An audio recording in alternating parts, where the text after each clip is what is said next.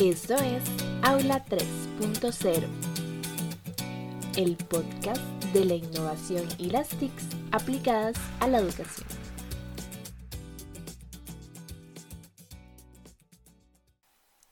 Bienvenidos y bienvenidas al primer episodio de Aula 3.0.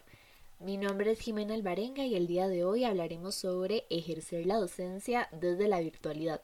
Llegó para quedarse y qué hemos aprendido de ella. Para ello nos acompaña Raúl Diego desde España. Raúl es tutor de primaria, formador y consultor TIC, especialista en tecnología educativa con una amplísima experiencia, amante de la educación y la innovación. Hola Raúl, es un verdadero placer que nos esté acompañando el día de hoy. ¿Cómo está?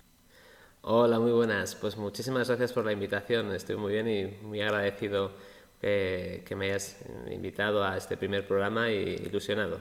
Gracias.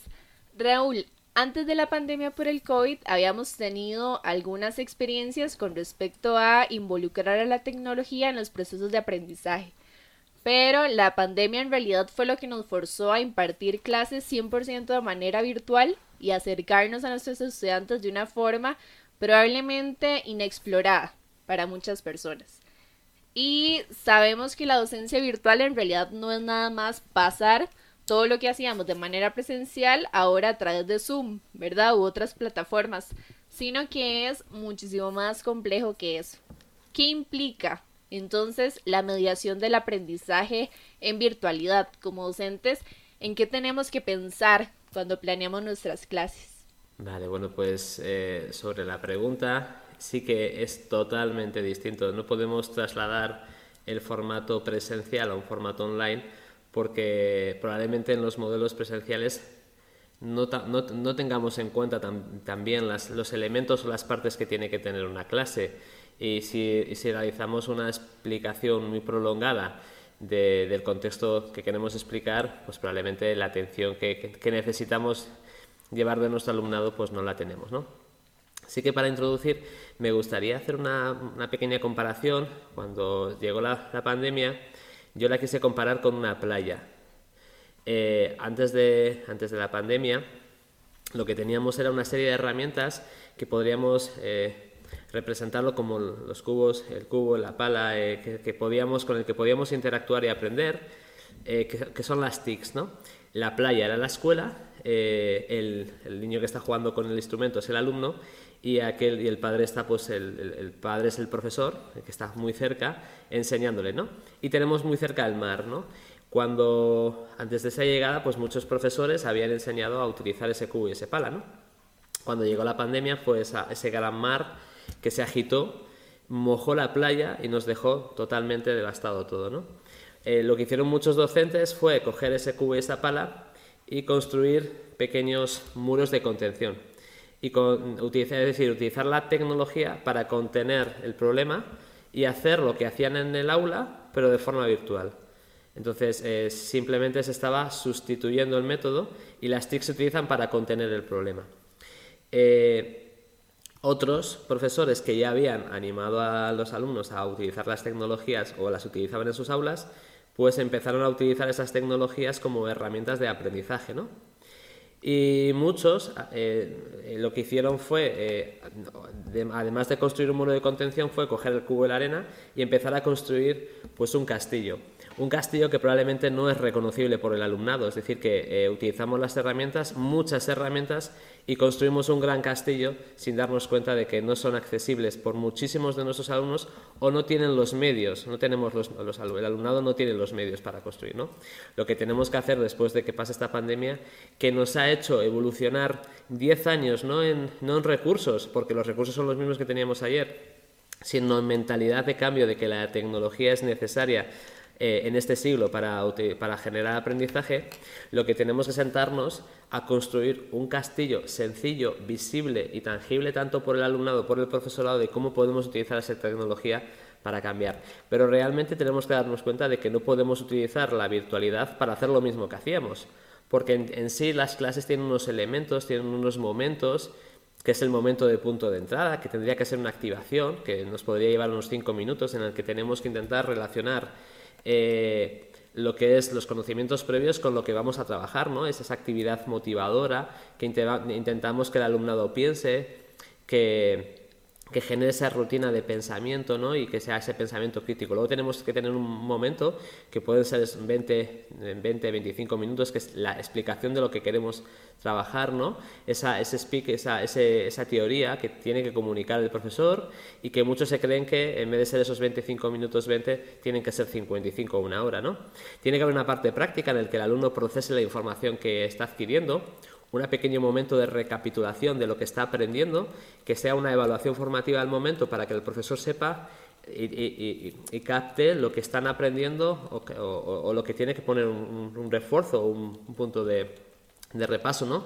Y luego tiene que haber una dinámica de cierre que haga esa transferencia de lo que han aprendido el mundo actual y esa metacognición de qué han aprendido y cómo lo están aprendiendo. Por lo tanto, esas podrían ser incluso los elementos de una clase presencial y a veces sin querer pues vamos a dar una clase de 60 minutos teórica sin interactuar con el alumnado cuando tenemos que darnos cuenta de que todo proceso de aprendizaje tiene unas fases y unos elementos que tenemos que tener en cuenta en presencial o en virtual, pero sobre todo en virtual y que tenemos que intentar dinamizar las clases, que no simplemente hablar para que el alumno no se escuche, y, sino que tenemos que intentar interactuar o lanzar esos, esos pequeños mensajes globos sonda para saber que el alumno está entendiendo, que está comprendiendo, que captamos sus dudas, que las respondemos y que hay una evolución.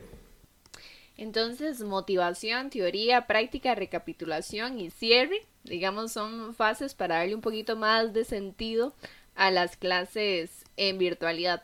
Para mí, una, una, de las principales ventajas de esta experiencia ha sido el poder desarrollar en el estudiantado capacidades tecnológicas que de repente antes no habían tenido la oportunidad o la experiencia de enfrentarse con eh, varias herramientas de tecnología y que se puedan desenvolver bien a través de estos medios.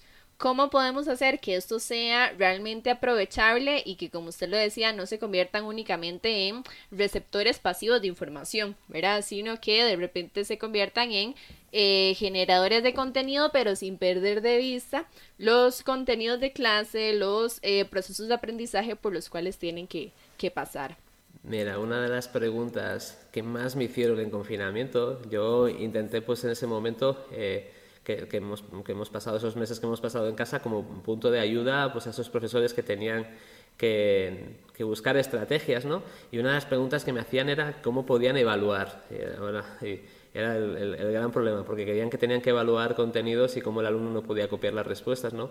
Cuando tenemos que replantear que nuestra educación tiene que ser basada en competencias, no en tanto en contenidos, y que tenemos que utilizar esas estrategias digitales que tenemos que, que, trabajar con esto en alumnado para que sean más prosumidores, es decir, no son no solo consumidores de tecnología eh, en su tiempo libre y consumidores de contenido digital su, en su, en su aprendizaje, sino que interactúan con ese aprendizaje y creen contenido, porque cuando crean están a un nivel cognitivo muy alto y estamos evaluando el proceso de adquisición del conocimiento. Por lo tanto, lo que tenemos que intentar son principalmente tres cosas, que el alumno sea, sea capaz de utilizar la tecnología para gestionar la información, que sea capaz de, de, utilizar la tecnología para colaborar y comunicarse y por último que sea capaz con, ese, con esa tecnología de crear contenido. Porque si es capaz de gestionar, no solo de repetir y entender el nuevo contenido, sino llegar a un nivel cognitivo alto en una, en una taxonomía de Bloom revisada, de evaluar y crear, al final está adquiriendo el contenido sin tener que pasar por una prueba. Y al final es, es cuando se va a sentir más útil porque no solo lo ha escuchado, sino que lo ha hecho, que es cuando lo ha aprendido. Entonces tenemos que intentar trabajar muy bien las competencias digitales que son de este siglo y necesitamos impulsarla porque, porque, muchos, porque estamos replanteando muchos trabajos y, y, están implementándose con tecnología. Por lo tanto, tenemos que poner el foco en que el alumno haga y no solo repita. Claro, además de que es el mundo al que les toca enfrentarse, ¿verdad? Un, mundo altamente tecnológico, un mundo donde eh, se da una, una comunicación que traspasa fronteras y demás. Y de parte del, de los y las docentes, ¿qué siente usted que, que han aprendido en este proceso? Es decir, Em, con su experiencia en, formación de otras personas docentes que han aprendido en esta etapa de, confinamiento. Vale, es.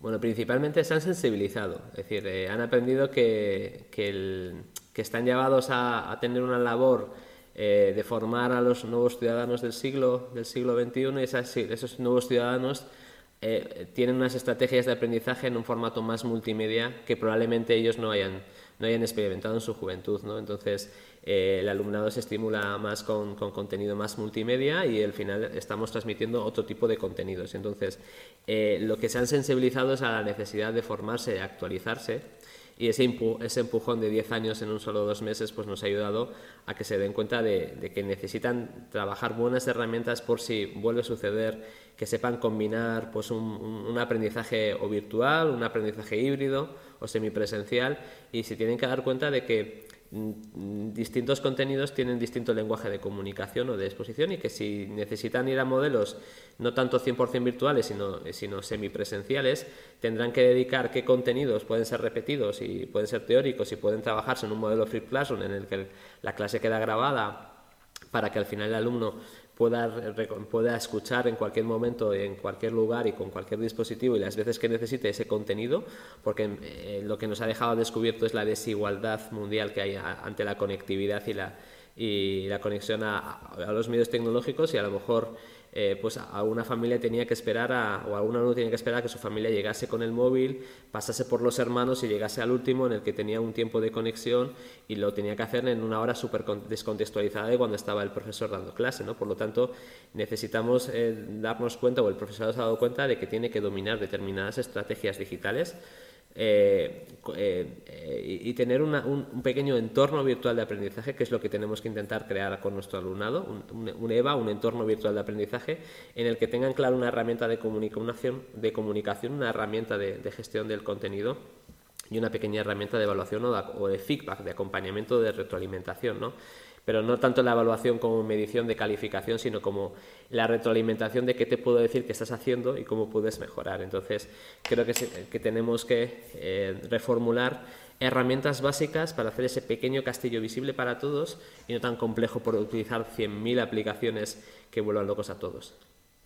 Castillo visible, inclusivo también, ¿verdad? Y que, y que seamos capaces de, de dar ese seguimiento y acompañamiento como docentes hacia nuestros estudiantes y que no sea nada más, eh, como le llaman algunos estudiantes, la pedefización, ¿verdad? Eh, docentes que nada más envían eh, las lecturas, PDFs y cada quien ve, ve qué hace con eso.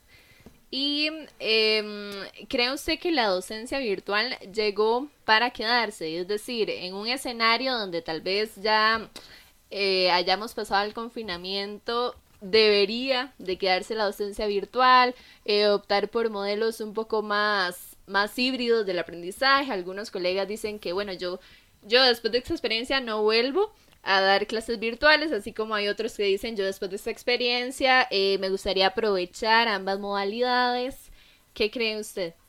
Bueno, nos hemos dado cuenta que la tecnología ha llegado en muchos momentos para quedarse en muchos, eh, en, muchos momentos de nuestra vida, ha cambiado el modelo de actuar con muchas cosas y en la docencia yo creo que ha llegado para, para quedarse. No a lo mejor en un modelo 100%, sino en el utilizar la tecnología para optimizar recursos y tiempos. Decir, que en determinado, por ejemplo, para mí creo que la, que la tecnología tiene que llegar 100% a, a la formación del profesorado. Es decir, eh, se reducen costes, eh, traslados, tiempos, aumenta la calidad de vida si al final eh, esa interacción o formación del profesorado la hacemos en tiempos más medidos, con una conexión sin, vía formación online, sin necesidad de trasladarnos hasta el lugar en el que se recibimos la, la impartición de los contenidos y, podemos seguir formándonos.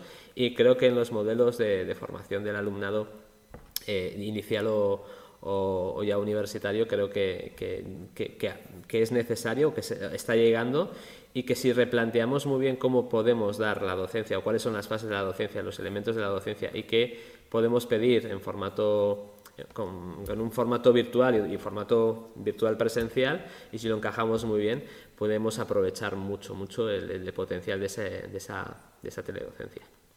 Aprovechando eso, me gustaría terminar preguntándole qué les recomendaría a aquellos profesores y profesoras que tal vez se sienten un poquito temerosos del uso de la tecnología o no se han sentido 100% cómodos en este proceso que ha sido un poquito forzoso, ¿verdad? del uso de la tecnología en, en la educación.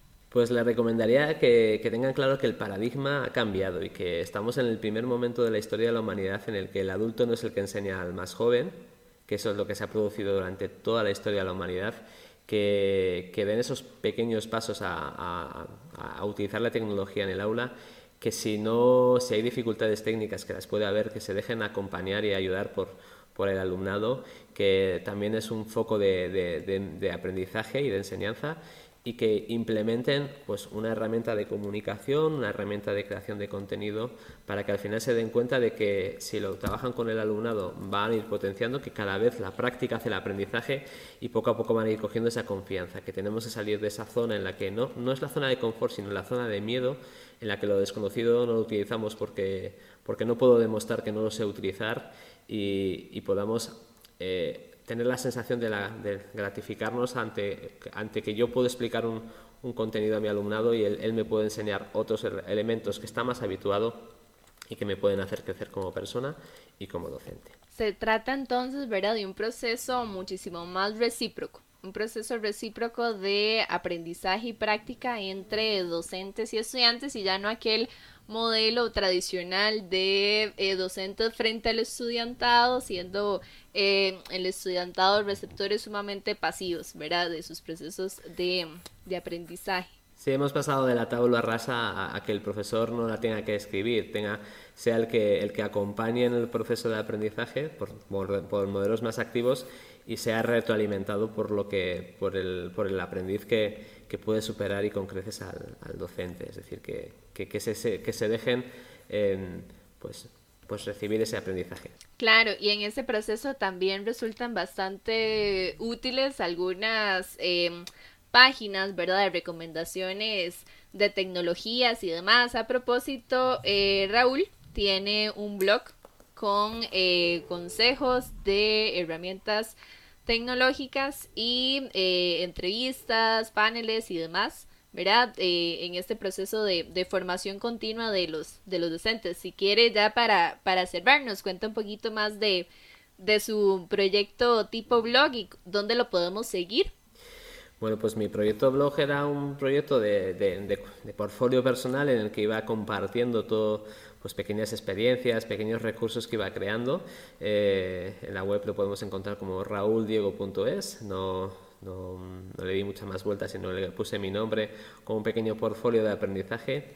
Y al final pues, pues fui creando pues pequeños vídeos, pequeños recursos, presentaciones, no tanto para mi alumnado, pues, pues yo trabajo con alumnado de 10 a 12 años que son auténticas esponjas que, recogen lo que, lo, que les, lo que les transmito y rápidamente ya no los olvido, sino por crear recursos para, para los compañeros que quieren implementar la tecnología porque yo descubrí la tecnología como un recurso que me, que me ayuda a, gestionar el aprendizaje. Yo, soy de una, de una, generación, de la generación Spectrum, en la que yo aparecen los primeros videojuegos y a mí no me gustan nada, pero descubro la tecnología en el momento que empiezo a, a, a sentarme a, a visionar qué es el futuro de la educación, veo que la tecnología va a llegar y me intereso por ella. Por lo tanto, empecé a crear ese pequeño portfolio de, aprendizaje o de portfolio de, evidencias de aprendizaje y, creé esa, esa, página web rauldiego.es donde voy colgando pues tutoriales, recomendaciones, pequeños hilos que, que, voy creando pues para que la gente que pueda acceder a ellos pues tenga ese autoaprendizaje tan necesario en esta era. Excelente, Raúl. Entonces, bueno, ya saben, rauldiego.es para más consejos, recursos y recomendaciones. Muchas gracias de verdad, Raúl, por este ratito. Ha sido muy provechoso y nos llevamos muchas enseñanzas y recomendaciones de este primer episodio. Vale, pues muchísimas gracias por vuestro tiempo y por, y por la atención. Muchas gracias.